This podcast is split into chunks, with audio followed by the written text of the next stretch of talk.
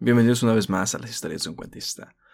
Hoy empezaremos lo que será un arco de tres capítulos que hablarán sobre canciones.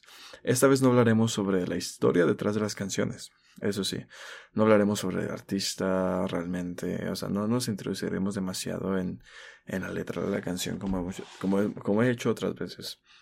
Eh, lo, que, lo que será este tres arcos de tres canciones será acerca de de cómo yo descubrí esas tres canciones, de cómo recuerdo fue, que fue la primera vez que las escuché y, fue, y cómo fue esa vez que dije, esta canción me encanta, estoy enamorado de esa canción, tengo que, tengo que, no sé, ponerla en todas mis playlists y lo que sea. Sí, o sea, ese momento en el que te das cuenta de que esa canción se volverá parte de tu vida. Eh, y es que muchas veces nos pasa que escuchamos canciones que amamos, y, pero no sabemos, no recordamos cómo las descubrimos, simplemente llegan. Pero hay otras que tienen una historia toda una historia detrás para que el momento pase y, tú, y esa canción llegue a ti y la escuches y la disfrutes. Y bueno, estas tres canciones tienen momentos muy específicos que recuerdo muy bien y que desde entonces han, se han vuelto parte de mis favoritas. Eh, los próximos tres capítulos serán sobre, sobre esto. Hoy hablaremos de Con Monday de Jimmy Buffett, luego de Homeward Bound de Simon y Garfunkel, y de ahí brincaremos a me olvidé de vivir, una canción de Julio Iglesias que también es interpretada por Vicente y Alejandro Fernández. Esos serán, esos serán los tres próximos capítulos y, será un arco, o sea, será un arco de, de, historias de descubrimiento de canciones. Eh, entonces, para empezar, no alargar mucho esto, la canción de Jimmy Buffett, Con Monday. Eh, es una canción de rock country, así ese sería el género, rock country. Y es un, este cantante tiene varias canciones que me gustan, pero la primera que escuché de él fue esa, con Monday, que habla de que él está en una gira y pues realmente no quiere estar ahí, extraña a, su novia de aquel entonces, que hoy en día creo es su esposa, entonces está dedicada a, a, su, a su mujer. Eh, él está de gira y la canción habla de cómo extraña a su, a su amor y se la pasa haciendo gira y está esperando el lunes, que es cuando la, la verá, por eso es Con Monday. Eh, digo, les digo, no nos vamos a introducir tanto en la historia, sería una historia interesante porque es una canción que habla de muchas cosas. Pero bueno, eh, esta canción me encantó. Desde el inicio que escuché eh, la primera frase que dice Con Monday, literal, dice. Ah, no, no, empieza la canción con esa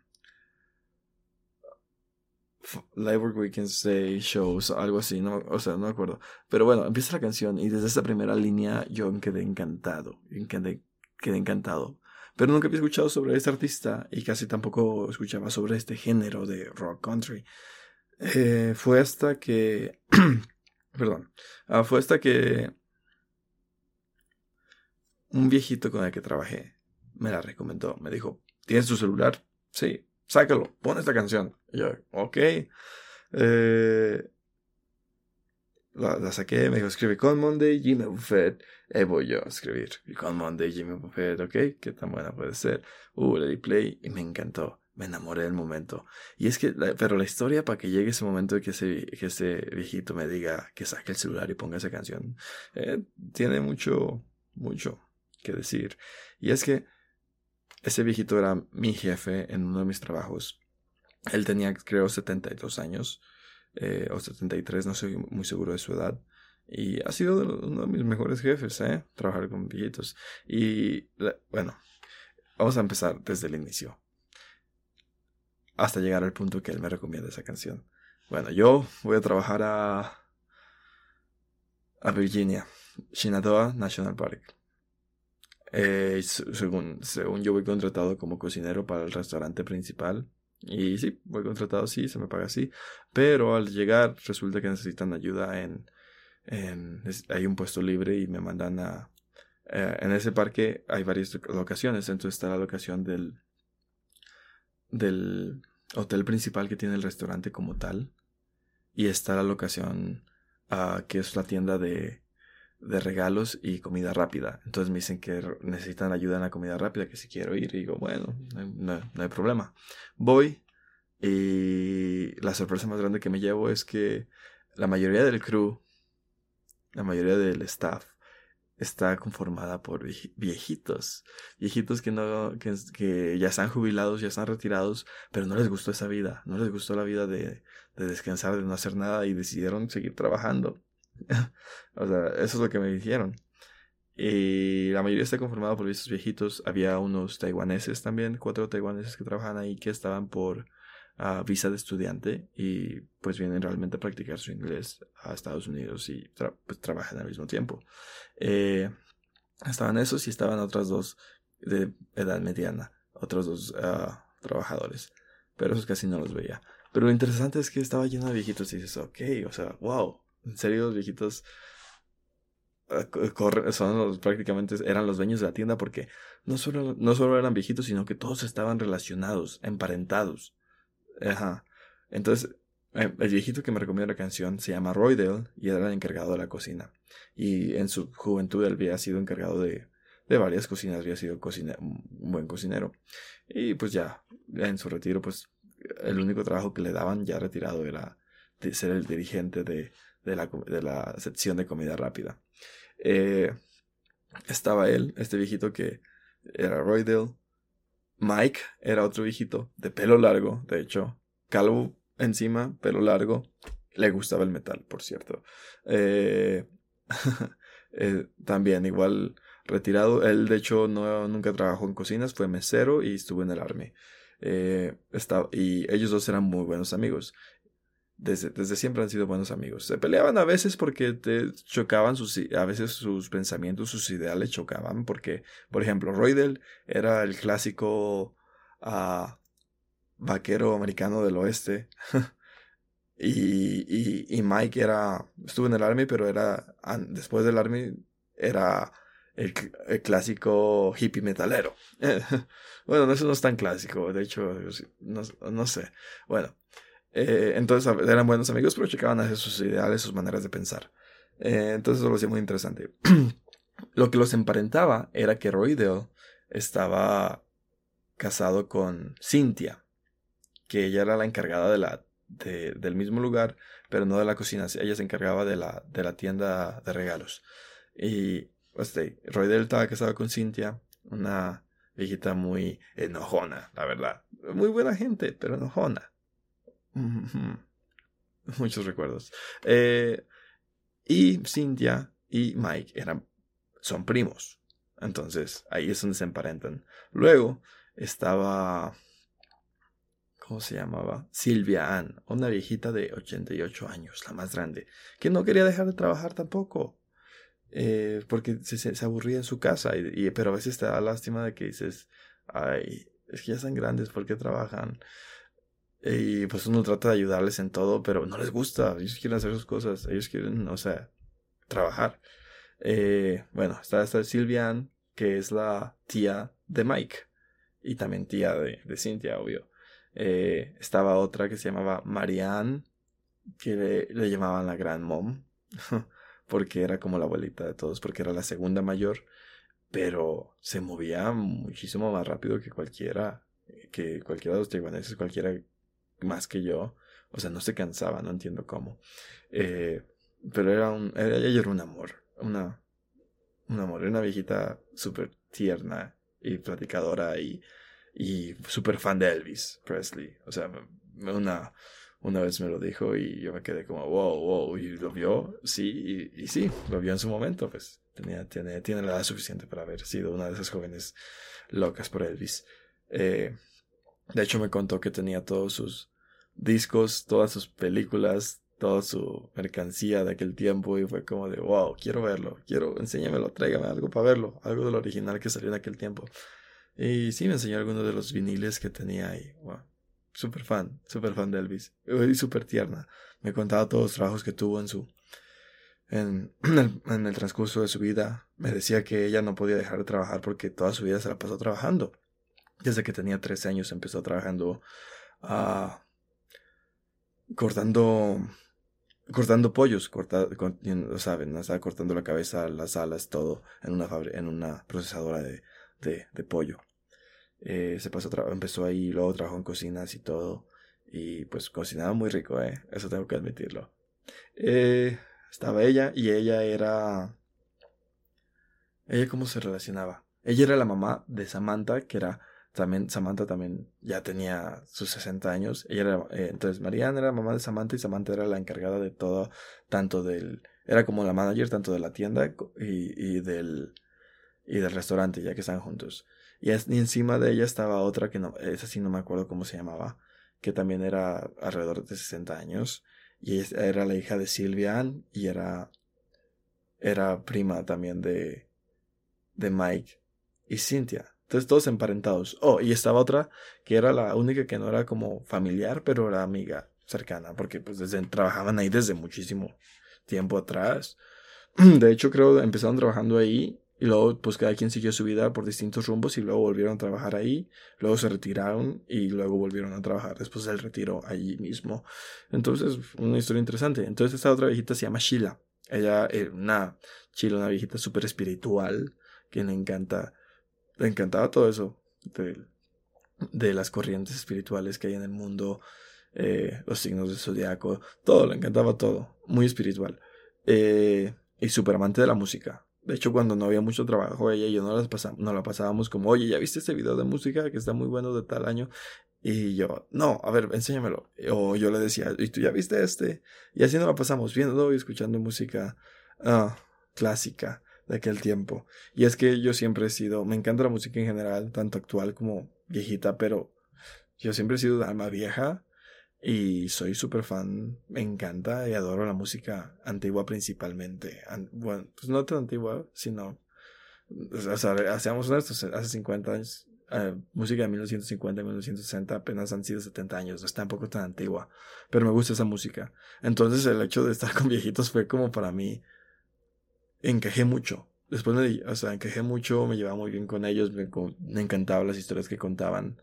De hecho, si hablara de puras historias de, que, Roy Dell me contó, podría ser un podcast solo de él. Eh, pero bueno, encajé tanto que al final no quise irme al restaurante como tal y me quedé trabajando en esa comida rápida. Eh, fui conociéndolos más, me fui entendiendo más con ellos. Eh, me contaban sus historias, como les digo. Por ejemplo, Roy Dell fue ese, ese tipo que era un vaquero en aquel entonces, se vestía. Ah, se vestía como Clint Eastwood, decía él. Eh, y tiene muchísimas historias. Una de ellas es que cuando trabajaba en ese mismo parque, en otra locación dentro del parque, eh, allí vivía y de, una de un día, de, a veces no sé qué tan ciertas eran sus historias o si recordaba bien, porque por ejemplo, esa vez me contó que Trabajé en ese parque y era finales de octubre. Y un día él estaba borracho en una fiesta y se quedó dormido en el baño. Él tenía una, una motocicleta en ese entonces. Y bueno, al día siguiente, al que despertarse la mañana siguiente y salir del baño, eh, había nevado tanto que la motocicleta estaba cubierta. Entonces él no tenía modo de irse a su cuarto ya que la locación donde trabajaba y donde fue la fiesta y donde estaba su cuarto era, estaba lejana. Entonces tuvo que caminar sobre toda la nieve y sobre toda la nieve que nevó en una sola noche. Dice que, o sea, para cubrir la nieve serían uh, probablemente que para cubrir una moto probablemente cuatro pies, tres pies, cuatro pies de nieve, lo cual es como que muy real, pero bueno. Entonces dice que tuvo que caminar y arrastrar la moto de nieve porque la moto de la nieve porque no, no podía andar y no la iba a dejar allí. Entonces iba caminando y arrastrando la moto y en eso se encontró con con un oso negro, ya que ahí hay, ahí hay osos negros. Y el oso se le acercó y él, se, quedó quieto, o sea, para que no le pasara nada. Eh, no tenía armas ni nada en ese momento. Y dice que se quedó quieto, el oso lo olió y todo y, y como que sintió que el oso le iba, le iba a pegar una mordida y fue entonces él cuando le, lo, golpeó en la cara y el oso corrió. y es una historia muy sencilla. corrió ya luego que llegó a su cuarto llegó y pues ya llegó con su moto y todo y ya. Bien recuerdo que Mike me dijo que era mentira, que él nunca que nunca este, golpeó un oso y mucho menos en tanta nieve, o sea, que no neva tanto allí para, eh, para el mes de octubre. Sí, sí, neva en, diciembre, enero y febrero, pero dice que no, que no, Mike siempre lo, desmentía, entonces, no sé. Eh, otra historia era que en, su trabajo, eh, un tiempo había un, un chavo que trabajaba ahí un chavo que, que lo metieron de lavaplatos, él dice, y resultó ser un agente encubierto. sí, o sea, eh, Roy Del me contó que en, era, él, era jefe de cocina en aquel entonces del restaurante. Llega este chavo, pide trabajo, le dan trabajo, lo ponen en lavaplatos y, y pues en aquel tiempo que había fiesta, que pues alcohol, drogas y todo, dice, entonces este chavo nunca también se metía a drogas y alcohol y todo, pero resultaba que era un agente encubierto buscando a una persona en específico, que era el, el que vendía droga en aquel entonces en ese lugar. Y y pues Roydell siempre notaba un comportamiento extraño en este chico, dice. Pero pues nunca había o sea, en su momento no pensaba, pues ¿qué, qué será? ¿Será un agente? No, simplemente fue cuando arrestaron un día a tres personas y el chavo le deja una carta a Roydell diciéndole que esas tres personas ya no iban a trabajar ahí, eh, que habían sido arrestadas y que él siempre fue un agente cubierto y que se cuidara porque había anotado que Roydell hacía muchas cosas también indebidas, pero que se las perdonaba. Entonces me dijo, me decía, después de que me contó esa historia, siempre me decía, tú no eres un agente encubierto de pura casualidad, porque no quiero pasar por eso otra vez, ¿eh? Decía, no te puedo decir, no te puedo decir. Y que así era cada día. no sé, y trabajar con viejitos es súper tierno. Eh, ellos se vuelven tus, de algún modo eran tan buenas gentes que se, se vuelven tus abuelos. Eh, se vuelven de algún modo tus abuelos. Pero bueno. Igual, de hecho, Roydell era, en su tiempo fue muy alcohólico, dice. De hecho, tuvo varios accidentes. Eh, de hecho, era medio cojo, no caminaba bien porque eh, de hecho, siempre me contaba esa historia. digamos que cada cuatro días me la contaba. Se le olvidaba que ya me la había contado y me la volvía a contar. Me contaba la historia de que él quedó cojo porque estuvo en un choque. Chocó con un árbol. Estaba demasiado borracho, iba demasiado rápido. Y chocó con un árbol. Y en ese choque mató a su hermano.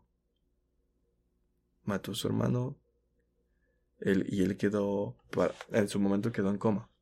Quedó en coma como por dos años, creo, dijo. Quedó en coma y él me lo decía así como que sí. Desde entonces dejé de tomar, quedé en coma, desperté y después de despertar no podía moverme muy bien, no podía caminar bien. Y, y por eso, por eso quedó con el pie mal. Y desde entonces quedó sobrio.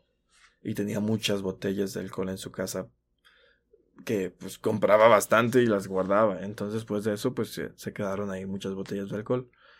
Y pues sí, o sea, me contaba eso cada cuatro días de que mató a su hermano en ese choque. Y pues a mí me daba tristeza, pero pues no puedo decirle, ya no quiero escuchar esa historia. no podía, siempre era, era como su desahogo, decirlo, sacarlo. Eh, pero bueno, dejó de tomar y un día empezó a llevarme sus botellas. Un día llegó, me dio una bolsa de papel café y me dijo, Tem, por buen trabajador, es un regalo. Me dijo, ok, ¿qué es? Una botella de Jack Daniels, comprada en aquel tiempo, súper añejada. Uh, la probé y, la probé y, sí, te pegaba duro. Eh, entonces, pues yo, yo la compartía con mis amigos y todo en, las, en las fogatas que hacíamos. Eh, pero empezó a llevarme botellas, empezó a deshacer sus botellas conmigo. Igual, desgraciadamente no puedo decir que me negaba, no me negaba a tomarlas, así que también es parte de mi culpa. No lo puedo culpar a él de que me diera sus botellas, porque al final yo decía que sí. Eh, pero bueno, entonces me, consentía con eso. Luego compré compré este suéter y me dijo que era eh, el suéter, un suéter que estoy usando ahorita. Y me dijo que era los suéteres que él usaba en aquel entonces. Me dijo que de hecho me parecía a él. Entonces se volvió prácticamente un abuelo para mí. Un abuelo lejano. porque, o sea, un abuelo blanco. yo soy latino y él era blanco. Entonces, se volvió un abuelo blanco, pero me trataba muy bien. Muy bien. Cintia también, su esposa también me trataba muy bien. Y nomás que era muy enojona, les digo. Cualquier cosa que hacías, ah, se enojaba y, te gritaba. eh, y además tenían un gato. O sea, yo amo los gatos y tenían un gato. tenían un gato, entonces, ¿qué más quería? Eh, para mí eran los viejitos perfectos. Con todos sus errores y todo, eran los viejitos perfectos. Eh, pero bueno, llega el día en el que no hay tanto trabajo. Y estamos él y yo atrás, y estamos escuchando música y me dice, oh, saca tu celular y busca esa canción. Te va a gustar. Me dijo, dije, ¿cómo sabe que me va a gustar? Le dijo, mmm, soy un viejito tonto a veces, pero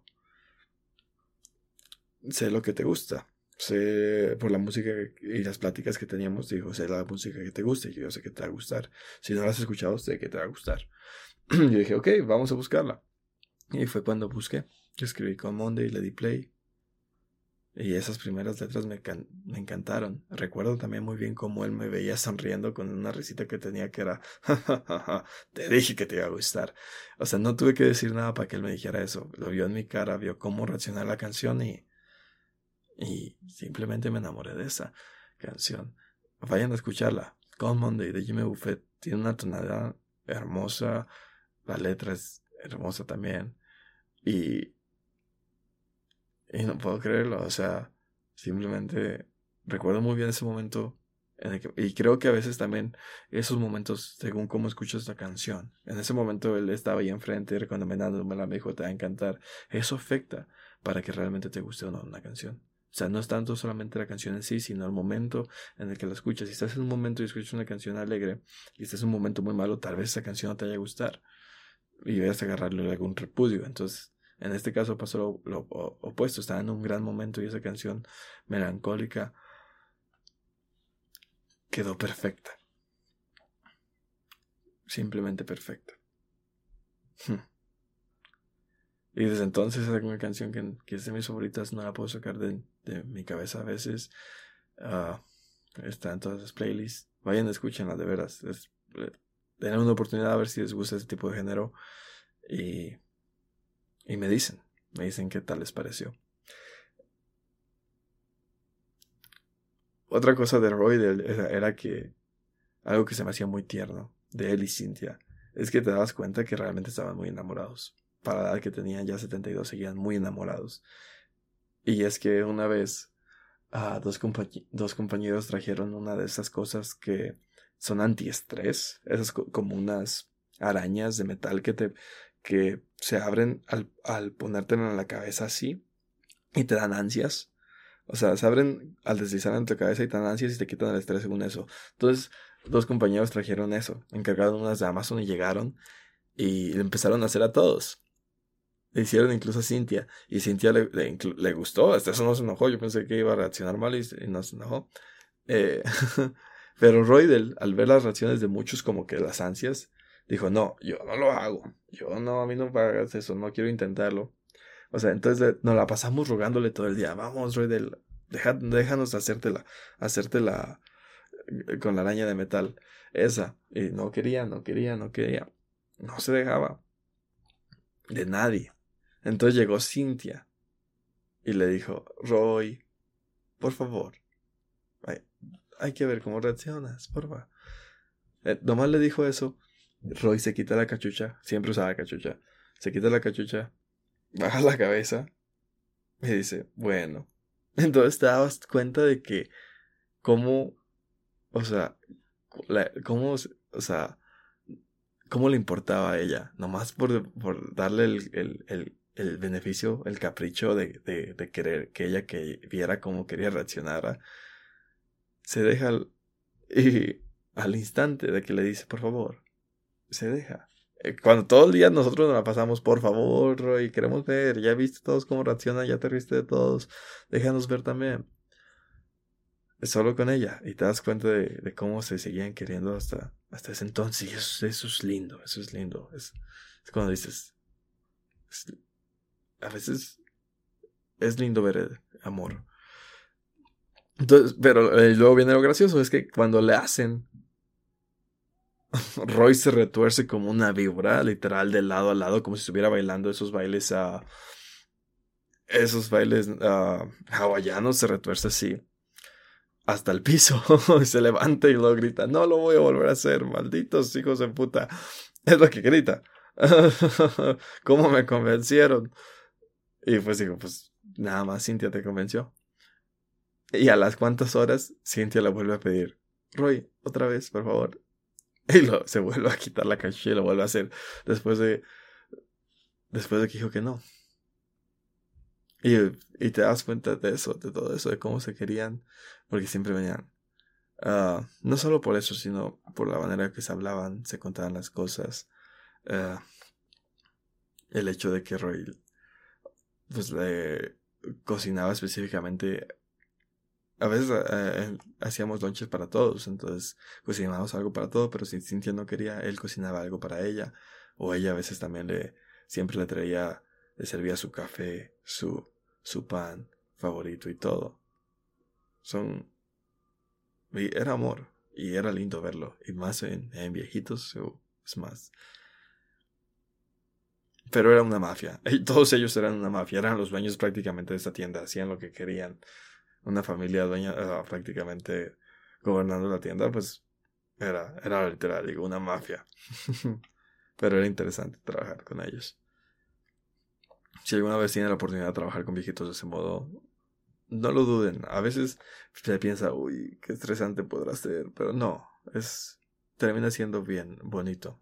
Terminas escuchando muchas historias de, de distintos tipos. O sea, historias que vivencias que ellos han tenido y nunca te imaginarías, nunca te imaginarías que esas cosas a, veces pasan.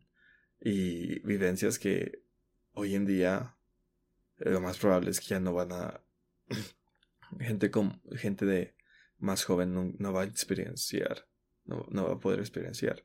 Entonces es bueno escuchar las historias de, de, estos ancianitos porque ellos ya vivieron una vida en las que faltaba en las que no teníamos celulares, no teníamos internet, no teníamos ciertas cosas. Hoy en día tenemos más, muchísimos más servicios. Mm, es realmente la vida es, se podría decir que nunca, no es fácil, pero es, es en parte más sencilla por las herramientas que la tecnología nos ha dado. Pero al mismo, es, al mismo tiempo eso quita cosas. Quita cosas que ni siquiera vamos a ver que, que, que ya no están. Eh, solamente si te cuentan que había una tal tradición y se hacía tal cosa de tal modo, es la única manera que a veces vamos a saber cómo lo que, lo que se está perdiendo. Cosas que ya a mí no me van a tocar vivir, que ellos sí le tocaron. Porque pues los tiempos cambian. Y es lindo a veces nada más saber que existió, no sé, por ejemplo, no hablando específicamente de ellos, uh, bien dicen que las plazas, las plazas en México, en pueblos pequeños, se llenaban siempre todos los fines de semana. Y las, mujeres daban vueltas de un lado y los hombres daban vueltas de otro. Y así se encontraban. Uh, así, y así era, ese era el, Tinder, por así decirlo, de aquel tiempo. Era el sitio de, el sitio de citas. Porque caminaban de un lado, dabas vuelta. Decían, eso contaban mis abuelos eh, en México. Uh, y otros tíos que decían, digamos, las mujeres iban a la izquierda, dando vueltas, y los hombres iban a la derecha, y habías una, una mujer que te gustaba, ibas a, y le invitabas a salir. Y, y esos son, son tiempos, son cosas interesantes del pasado, que no van a volver a pasar. Digo, igual no lo haría, no, es algo que haría, pero, pero es interesante saber que, que, eso, que, eso, que eso existió, esas tradiciones existieron. Entonces, salían a esa cita, no les gustaba, ok, o no congeniaban al momento de hablarse, seguían dando vueltas hasta encontrar a la correcta. Y he conocido algunas personas que conocen la conocieron a, a su esposa o su esposo así y siguen juntos hasta el día de hoy. Es simplemente curioso, interesante.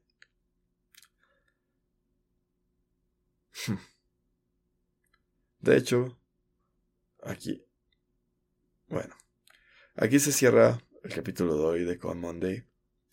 Eh, el siguiente es Homeward Bound. Y no está relacionado con viejitos. Así que hasta la próxima. Hasta la próxima historia.